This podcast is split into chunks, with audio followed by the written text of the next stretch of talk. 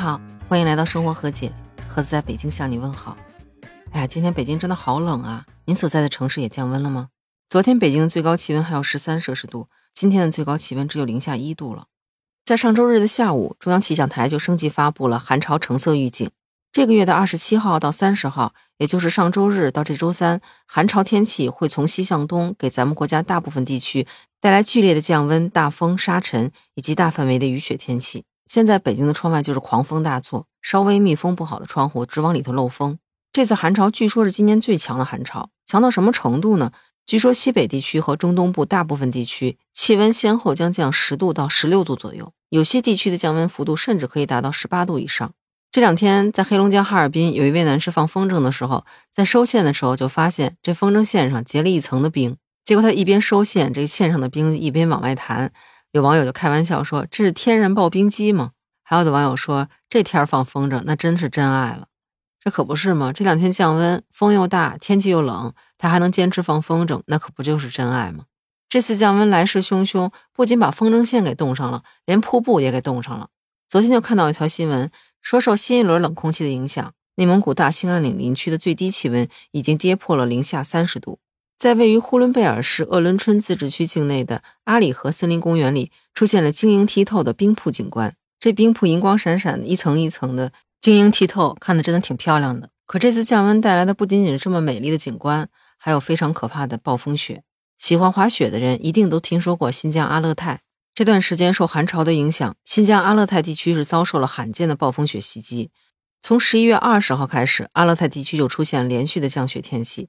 截止到十一月二十三号的上午十一点，局部地区的累计降雪厚度甚至已经超过了六十厘米，可以说是近三年以来降雪量最大，而且是持续时间最长的一次降雪。而对于当地的牧民来说，这场暴风雪真的不是什么好消息。有报道说，除了最严重的富蕴县，其他各县区总体的走失和死亡的牛羊大概在四五百头左右。现在有关部门也在全力搜寻，希望能够尽全力减少受灾牧民的经济损失。这话说，前两天看新闻还说成都的银杏一直都没黄。虽然说冬天第二个节气小雪都已经过了，但是成都的日最高气温还能维持在十九到二十二摄氏度左右，这让很多专门去拍摄金色银杏叶景观的人们感到非常的失望。而且不光是成都，很多省市的最高温度，就连北京的最高温度也是超过十度的。当时感觉自己好像过了个假冬天，还以为今年是暖冬呢。可是这次寒潮一来，突然就给来了个下马威。断崖式下降了十几度，让人感觉就像是一天入冬了一样。其实根据中央气象台的统计，十一月份一般都是寒潮高发的时间。而且给您科普个冷知识，其实一般的冷空气还真不能叫寒潮，只有当日最低气温二十四小时内降温幅度大于等于八度，或者是四十八小时内降温幅度大于等于十度，再或者是七十二小时内降温幅度大于等于十二度。而且这冷空气还必须要满足，让这个地方的日最低气温下降到四度或者以下，而且这个日最低气温还得连续下降，这样的冷空气才能称之为寒潮。你看，所以说并不是所有的冷空气想叫寒潮就能叫寒潮的，人家那是最高级别的冷。难怪之前有记者采访气象专家的时候，他们说别着急，这可不是暖冬，因为根据他们的预测，今年是前冬暖后冬冷。本来是说十一月份和十二月份天气整体都会偏暖。到了一月、二月的时候，整体又会偏冷。结果这还没到十二月呢，十一月份寒潮就来了。不知道明年的一月、二月会不会更加的冷啊？这北方地区是大风结冰下暴雪，南方地区貌似也在降温。昨天在江苏的宜兴就出现了冰雹的天气。有网友评论说，上次宜兴出圈还是因为高温，这次又是因为冰雹。这一热一冷，真的是冰火两重天啊！这么冷的天气，您秋裤、羽绒服都准备好了吗？在现在这种特殊时期，千万捂严实点，可别感冒了。另外，有一些基础性疾病的朋友一定要注意了，比如说一些患有心脑血管病的病人，就一定要注意保暖，因为寒冷有可能会导致血管的痉挛收缩而引起发病。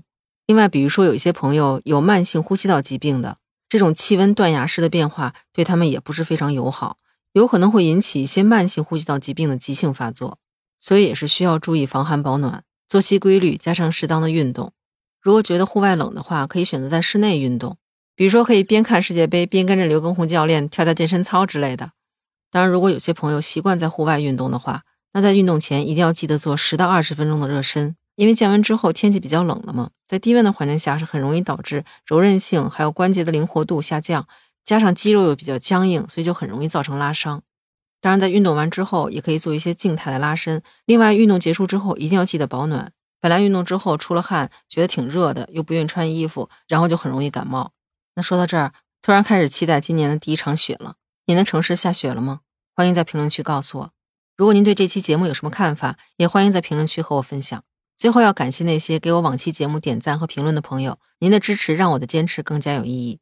如果您觉得节目还不错，欢迎您订阅、评价专辑，也欢迎您加入盒子的听友群，在那个绿色可以聊天的软件中搜索“盒子”的拼音八八六八八就可以找到我了。期待与您以另外一种形式聊天。那这期就到这里，感谢您收听《生活和解》，我是盒子，咱们下期见，拜拜。